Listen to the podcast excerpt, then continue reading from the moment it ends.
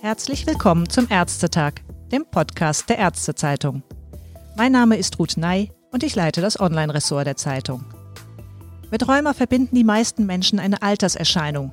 Zu Unrecht, denn in Deutschland leiden schätzungsweise auch 25.000 Kinder und Jugendliche an einer rheumatischen Erkrankung, deren Erscheinungsformen sehr unterschiedlich sein können. Auch die Ursachen der meisten dieser Erkrankungen sind noch nicht völlig verstanden. Eine Expertin in diesem Bereich ist Professor Kirsten Minden. Sie arbeitet als Kinderrheumatologin im Sozialpädiatrischen Zentrum der Charité in Berlin und sie ist Professorin für Versorgungsforschung in der Rheumatologie. Von ihr möchte ich im heutigen Podcast-Gespräch erfahren, wie sich die Erkenntnisse zu Kindern und Rheuma in den letzten Jahren verändert haben, welche Therapiefortschritte es gibt und wie es gelingen kann, eine gute Versorgung von Kindern bis ins Jugend- und später Erwachsenenalter zu gestalten. Das ist nach wie vor ein Knackpunkt. Ich begrüße Sie ganz herzlich am Telefon, Frau Professor Minden. Ja, ich sehe auch. Vielen Dank. Frau Professor Minden, wie eingangs erwähnt, es gibt 25.000 erkrankte Kinder und Jugendliche bis zum Alter von 16 Jahren. Kann man daraus schließen, dass inzwischen zumindest in den Köpfen der Kinderärzte angekommen ist, dass Rheuma keine Seniorenerkrankung ist? Ähm, ja, vielleicht äh, ganz kurz noch vorab, wenn wir über Rheuma und entsprechende Zahlen reden, dann geht es ja meist um die Gruppe der chronischen entzündlich-rheumatischen Erkrankungen. Und zu dieser Gruppe gehören die chronischen Gelenkentzündungen oder man sagt eben auch Gelenkräumer manchmal, Kollagenosen, Vaskulitiden, aber auch die relativ neue Gruppe der autoinflammatorischen Erkrankungen. Und das ist richtig, all diese Erkrankungen, die können Menschen in jedem Lebensalter treffen und eben auch Kinder und Jugendliche. Und wir schätzen, dass bundesweit eben von dieser Erkrankungsgruppe etwa 20.000 Kinder und Jugendliche betroffen sind. Unter diesen entzündlichen Erkrankungen dominieren die chronischen Gelenkentzündungen. Und konkret ist hierzulande etwa jedes tausendste Kind beziehungsweise auch jeder hundertste Erwachsene betroffen.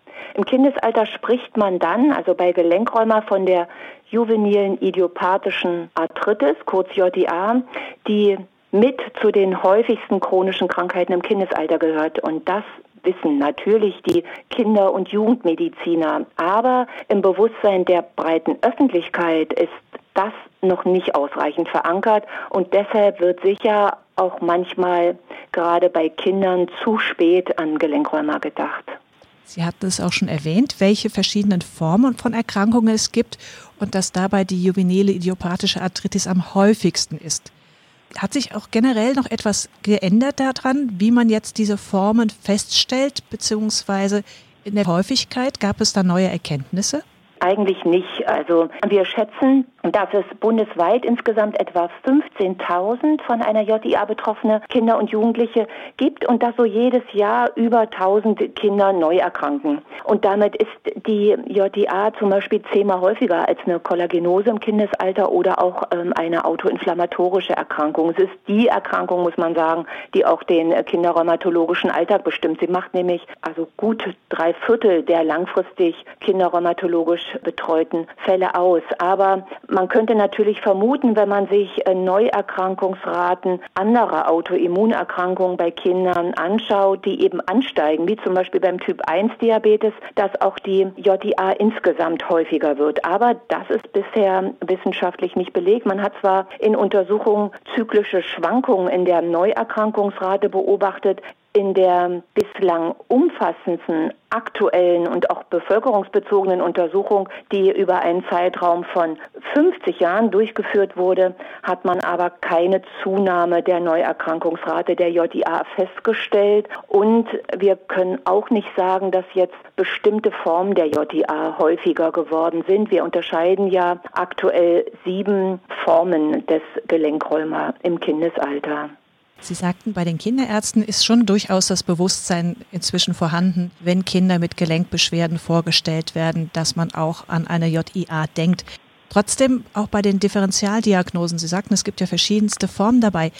Geht das inzwischen relativ gut und gibt es da auch Unterschiede, welche Erkrankungsform sich gut diagnostizieren lässt? Und welche Symptome sind da entsprechend typisch und an welcher Stelle wird es mitunter knifflig? Das muss man sagen, ist nach wie vor eine Herausforderung, die Diagnose einer JIA insgesamt und damit auch die aller Formen der JIA. Das Problem ist, Gelenkräumer ist nach wie vor eine Ausschussdiagnose. Das heißt, wir müssen andere Erkrankungen, die sich klinisch ähnlich präsentieren, vor der Diagnose einer JIA ausgeschlossen haben. Und da gibt es natürlich sehr viele Differentialdiagnosen, vor allem die inzwischen viel häufigeren nicht entzündlich rheumatischen Erkrankungen, die Schmerzsyndrome, die müssen differentialdiagnostisch unbedingt berücksichtigt werden. Es gibt natürlich auch entzündliche Erkrankungen, gerade infektassoziierte Gelenkentzündungen, die in Betracht äh, zu ziehen sind. Und das schließt vor allen Dingen, weil sie so relevant sind, bakterielle Infektionen am Bewegungsapparat ein. Die septische Arthritis, Osteomyelitis, die sind zwar nicht so häufig, aber die darf man eben genauso wie eine maligne Erkrankung keineswegs übersehen, da sie ein ganz, ganz rasches Behandeln erfordern. Natürlich weisen die einzelnen Formen der JTA typische klinische und manchmal Diagnose hinweisende Merkmale auf. Das betrifft so ganz bestimmten Erkrankungsbeginn bei den bestimmten Rheumaformen typische Gelenkbefallsmuster oder auch bestimmte Laborwerte. Aber wir haben für keine Form der JDA bisher einen krankheitsbeweisenden Parameter. Und selbst Entzündungsparameter im Labor, die man ja zum Beispiel bei einer Polyarthritis, bei der jetzt sehr viele Gelenke entzündet sind, erwarten würde, die müssen selbst bei einem Kind mit Polyarthritis zu Erkrankungsbeginn nicht erhöht sein. Rheumafaktoren, Anti-CCP-Antikörper, die bei der Diagnose Diagnose der rheumatoiden Arthritis bei Erwachsenen ja eine Bedeutung haben, die lassen sich bei Kindern und Jugendlichen sehr viel seltener als bei Erwachsenen nachweisen. Rheumafaktoren zum Beispiel bei weniger als fünf Prozent der Kinder mit gesicherter JIA. Und insofern hilft zum Beispiel dieser sogenannte Rheumastatus im Labor bei der Diagnose der JIA überhaupt nicht weiter. Ähm, wenn man sich die antinukleären Antikörper anschaut, sind das die Parameter, die wir am häufigsten bei den Kindern mit JIA nachweisen können, zum Beispiel bei über der Hälfte der Patienten mit den beiden häufigsten Formen der JIA. Aber auch diese haben eine so geringe diagnostische Spezifität, dass uns auch äh, diese Parameter nicht bei der Diagnosestellung, nicht mal der beiden häufigsten Formen wirklich weiterhelfen. Also letztendlich muss die Diagnose der JIA wie vor Jahren, also so heute auch noch unter Zusammenschau von Anamnese, klinischem Untersuchungsbefund mit eben vor allem Nachweis einer Gelenkentzündung, Labor- und bildgebenden Untersuchungen, wo uns inzwischen die Arthrosonographie sehr hilft, gestellt werden. Und das erfordert eine gewisse Erfahrung und insofern würde man nach wie vor empfehlen, dass bei Verdacht auf eine JIA das Kind dann äh, zu einem Kinderrheumatologen überwiesen werden sollte. Also die Herausforderungen, die sind bei der Diagnose der JIA nach wie vor sehr groß. Das hört sich wirklich an wie die Suche nach der Nadel im Heuhaufen bei der Diagnose. Das heißt, da braucht es dann auch wirklich eine gute Zusammenarbeit, also die Aufmerksamkeit beim Kinderarzt, aber dann auch sobald der Verdacht da ist, kann wahrscheinlich der normale Kinderarzt gar nicht mehr viel machen, sondern muss dann einfach sehen, dass eine Überweisung stattfindet. Das ist sicher so. Die JDA zählt zwar zu den häufigsten ähm, chronischen Krankheiten im Kindesalter, aber man muss einfach auch sagen, dass sie auf der anderen Seite auch nicht häufig genug ist, als dass wirklich jeder Kinderarzt auch ausreichend Erfahrung in der Erkennung und Behandlung, also vor allem nachher auch in der mittlerweile ja sehr komplexen Behandlung dieser Erkrankung gewinnen kann. Und insofern macht, macht eine Überweisung zu einem Kinderrheumatologen sicher durchaus Sinn. Wie sieht es dann auch bei den anderen rheumatischen Erkrankungsformen bei Kindern aus? Ist das ähnlich schwierig? Sie sagten zwar die JIA, das ist die häufigste Form, aber eben 50 Prozent werden dann doch durch andere Erkrankungsformen auch noch bestimmt. Wo sind da die diagnostischen Lücken? Ist das ähnlich schwierig oder sogar noch schwieriger? Ich würde sagen, dass das eher noch schwieriger ist, weil diese anderen entzündlich-rheumatischen Erkrankungen, zum Beispiel die Kollagenosen, aber auch die autoinflammatorischen Erkrankungen ja noch seltener sind und uns noch mehr vor diagnostische Herausforderungen stellen. Und um jetzt nur mal die Kollagenosen herauszugreifen, die im Kindesalter sehr selten sind, die erfordern natürlich auch ganz rasch eine Erkennung, weil sie ein ganz hohes Risiko für langfristige und auch schwere Krankheitsfolgen bergen, bis hin sogar zu einer verkürzten Lebenserwartung. Und hier ist ein ganz rasches Handeln und ja auch eine sehr umfassende Diagnostik erforderlich und die sollte sicher in der Hand des Spezialisten liegen. Sie hatten es schon kurz erwähnt. Nach der Diagnose natürlich muss dann auch möglichst schnell eine Therapie erfolgen. Wie steht es da um das therapeutische oder das medikamentöse Arsenal Da werden vor allem ja nicht steroidale Antirheumatika, Cortison, Methotrexat oder auch zur Not Biologika eingesetzt. Reichen diese Medikamente aus, um das in den Griff zu bekommen bei Kindern? Und wie sehen Sie das Problem, dass ja immer wieder auch beklagt wird, es gibt zu wenig Medikamente, die explizit für Kinder entwickelt und getestet werden? Wie ist das in Ihrem mhm.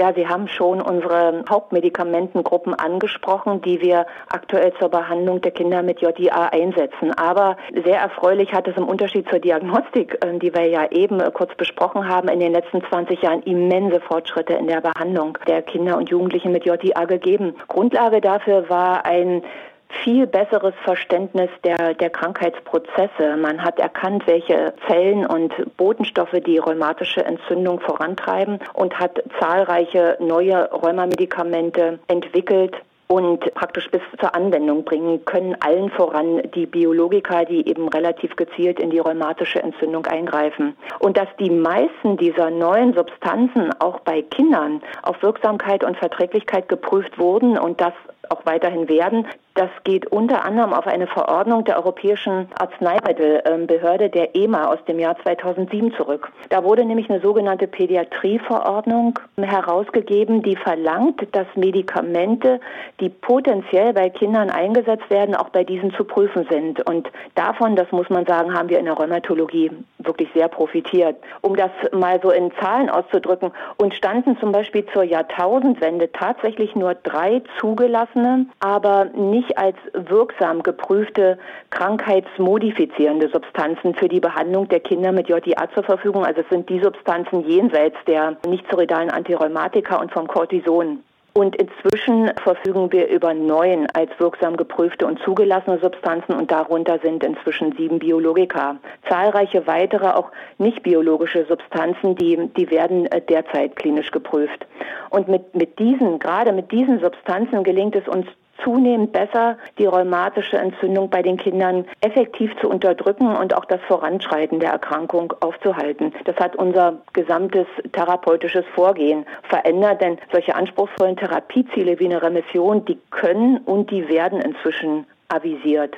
Aber was bisher nicht gelungen ist, dass wir eine stabile, inaktive Erkrankung auch mit diesen neuen Therapien bei allen Patienten erreichen. Und viel entscheidender ist noch, dass wir in der Mehrheit der Fälle keine dauerhafte medikamentenfreie Remission erreichen. Und insofern besteht unverändert ein großer Bedarf an neuen, wirksamen und vor allen Dingen auch verträglichen Therapien, um die betroffenen Kinder auch individuell angepasst behandeln zu können. Neben den Medikamenten gibt es ja auch noch für die Gelenke die Möglichkeit, durch Physiotherapie und vielleicht auch durch entsprechende Ernährungsverbesserungen zu erreichen. Welche Bedeutung sind denn Physiotherapie und Ernährung aus Ihrer Sicht zusätzlich zur medikamentösen Behandlung beizumessen?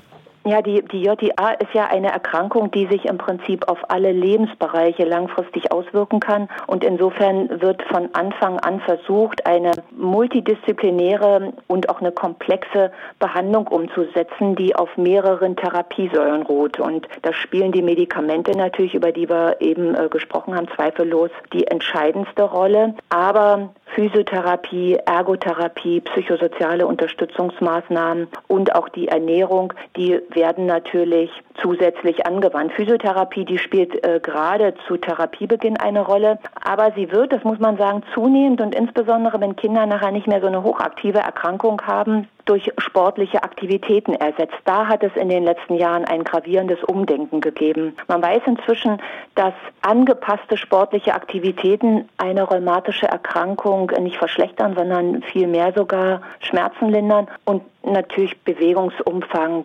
Koordination, Kondition und auch die Muskelkraft der Kinder verbessern. Und der Sport, der verbessert natürlich nicht nur die, die körperliche, sondern auch die seelische Verfassung der Kinder. Und deshalb ist er inzwischen ein ganz fester Bestandteil der Rheumatherapie geworden. Und wenn man sich so den Einsatz der Physiotherapie in den letzten Jahren anguckt über die Zeit, wir haben ja so eine bundesweite Erfassung, wo wir die Versorgung der Kinder jetzt schon seit über 20 Jahren abbilden, da sehen wir, dass die Physiotherapie so ein bisschen an Bedeutung verloren hat. Natürlich in jedem Fall zu Erkrankungsbeginn ganz wichtige Komponente ist, aber dass eben die sportlichen Aktivitäten, ähm, die wir als Therapieelement einsetzen, in den letzten Jahren deutlich zugenommen haben. Können die Kinder jede Sportart machen oder gibt es bestimmte, wo man sagt, die sind besonders förderlich? Ja, das hängt so ein bisschen natürlich von der Erkrankung des Kindes ab, von der, von der Krankheitsaktivität und auch von den Interessen des Kindes. Und das sind Fragen, die uns sehr bewegen. Da ist eine Arbeitsgruppe aus Garmisch-Partenkirchen auch ganz engagiert dabei, da uns noch Instrumentarien in die Hand zu geben, die auch so individuell angepasst an den aktuellen Gesundheitszustand des Kindes hilft, so bestimmte Sportarten dann auszuwählen, die man den Kindern besonders empfehlen kann. Aber es sind natürlich, was man in jedem Fall für alle Kinder empfiehlt, dass jetzt nicht so hoch ähm, verletzungsträchtige Sportarten gewählt werden oder man manchmal eben bestimmte gewichtsbelastende Sportarten, wenn noch eine Krankheitsaktivität da ist, äh, vermeidet. Das muss man aber im Einzelfall dann entscheiden. Aber grundsätzlich ist immer gut, wenn sich Kinder möglichst viel bewegen, man sie da nicht einschränkt und ähm, sie dann wieder in ihren normalen Bewegungsablauf dann wieder unterstützt.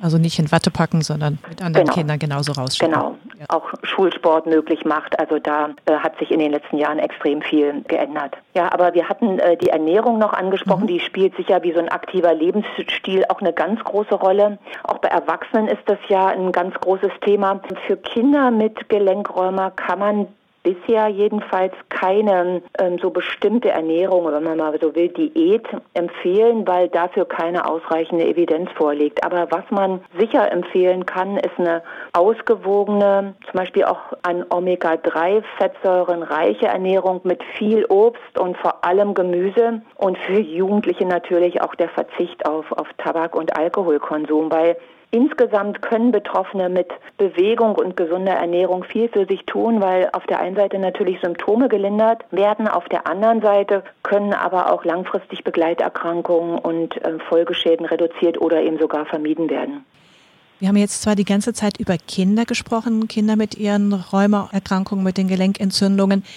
Die Grenze wird jetzt dann bei 16 Jahren gezogen, dann spricht man nicht hm. mehr von Kinderräume, aber die Erkrankung bleibt natürlich. Und wie steht es denn da in Deutschland um die Weiterbetreuung von jungen Menschen, wenn sie dem Kinderarzt und Kinderrheumatologen irgendwann entwachsen sind? Ja, das haben Sie sehr gut gesagt. Dass wir, wir sprechen ja von juveniler Arthritis, aber das ist natürlich keine auf das Kindesalter beschränkte Erkrankung. Es gelingt uns heute, dass die Patienten mit JDA aufgrund der neuen Therapien in immer besserer Gesundheit und mit immer weniger Folgeschäden das Erwachsenenalter erreichen. Aber die Erkrankung, wie das auch schon vor zehn Jahren der Fall war, immer noch bei etwa jedem zweiten Patienten bei Eintritt in das Erwachsenenalter weiter behandlungsbedürftig ist. Und das bedeutet für die Betroffenen, dass sie mit Erreichen des Erwachsenenalters eben auch den Wechsel vom Kinder- zum Erwachsenenrheumatologen vollziehen müssen. Und äh, wir haben jetzt schon seit vielen Jahren festgestellt in mehreren Untersuchungen, dass der Wechsel aus der Kinder- in die Erwachsenenmedizin oft nicht gut klappt und sogar bis zu 50 Prozent der Patienten nach Verlassen der Kinderrheumatologie zumindest zeitweise die fachspezifische Versorgung zum Teil mit erheblichen gesundheitlichen Folgen abbrechen. Und dieses Problem, das kennen wir schon länger. Das ist kommuniziert und auch wahrgenommen worden. Und es gibt seit vielen Jahren auf mehreren Ebenen Aktivitäten, um diese Schnittstellenproblematik weiter abzubauen.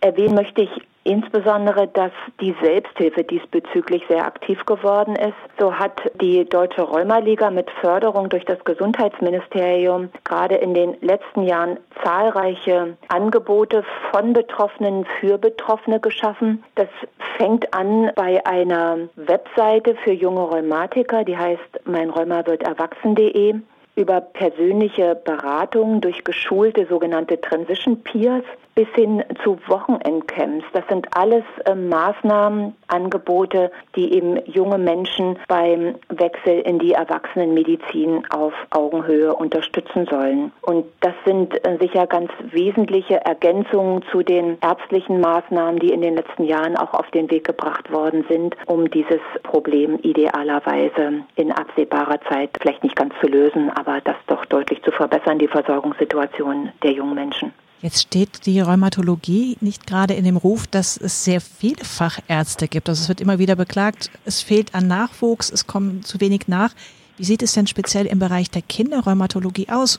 Wie ist es da um die fachärztliche Betreuung von Kindern bestellt? Ja, uns stehen in Deutschland derzeit für die Erkennung und Behandlung von rheumatischen Erkrankungen bei Kindern und Jugendlichen etwa 200 zertifizierte Kinderrheumatologen zur Verfügung. Und die in diesem Jahr durchgeführte Umfrage der Kinderrheumatologischen Fachgesellschaft hat gezeigt, dass sich äh, mindestens 46 weitere Kinderärzte derzeit in Ausbildung zum Kinderrheumatologen befinden, was zeigt, dass es ein Interesse an diesem Fach gibt und für Nachwuchs gesorgt ist. Und mit dieser Zahl an Spezialisten für Rheuma, das hört sich jetzt vielleicht nicht so, so viel an, etwa 200, sind wir aber im internationalen Maßstab sehr gut aufgestellt und viel besser aufgestellt als die internistischen Rheumatologen, weil das ist eigentlich die Zahl, die wir anstreben. Also wir sind nicht überversorgt, aber es sollten sicherlich auch nicht weniger werden. Aber das ist wirklich eine erfreuliche Zahl an Rheumatologen, die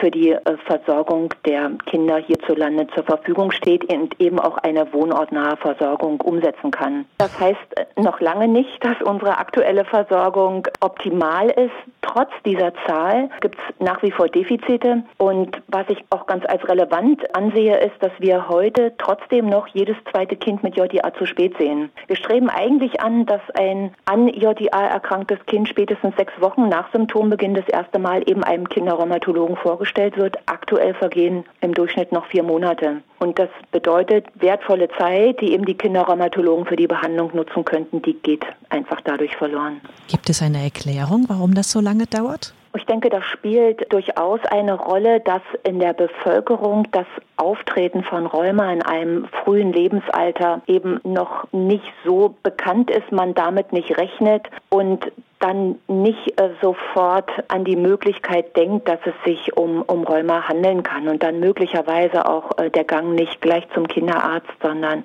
vielleicht auch erst an andere Stellen äh, folgt und dann möglicherweise Verzögerungen auftreten können. Aber da kann man sicher mit, mit einem verstärkten Bewusstsein für das frühe Auftreten von Rheuma im Kindesalter, was ja typischerweise schon im Kleinkindalter beginnt, so mit zwei, drei Jahren, kann man äh, sicher noch mit einer verstärkten Awareness da, dazu beitragen, dass diese Zeit kürzer wird. Könnten Sie vielleicht daraus abschließend einen wichtigen Tipp oder Hinweis ableiten? Einmal vielleicht für Eltern, um diese Awareness zu schaffen und genauso auch für Kinderärzte?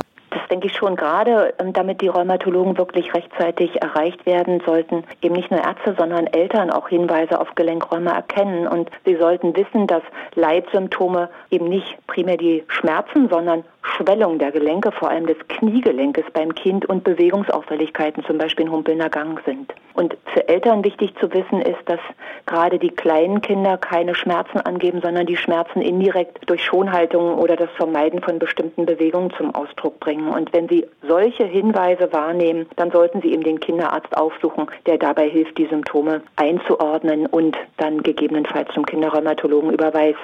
Und für Kinderärzte, aber viel mehr möglicherweise für äh, Kolleginnen und Kollegen jenseits der Pädiatrie würde ich noch den Hinweis gern geben wollen, dass wenn Sie bei einem Kind den Verdacht auf Rheuma haben und einen Rheumatologen in Wohnnähe suchen, dass Sie dann auf die Homepage der Gesellschaft für Kinder- und Jugendrheumatologie, kurz GKJR, gehen. Da findet man eine Landkarte mit aktuellen kinderrheumatologischen Versorgungsangeboten und entsprechenden Kontakten pro Bundesland, die auch regelmäßig aktualisiert wird. Und das kann dann möglicherweise helfen, dass der Weg dann zum Kinderrheumatologen kürzer wird. Das wäre sehr zu wünschen. Ich danke Ihnen, Frau Professor Minden, ganz herzlich für dieses ausführliche, sehr angenehme Gespräch. Ja, ich danke Ihnen.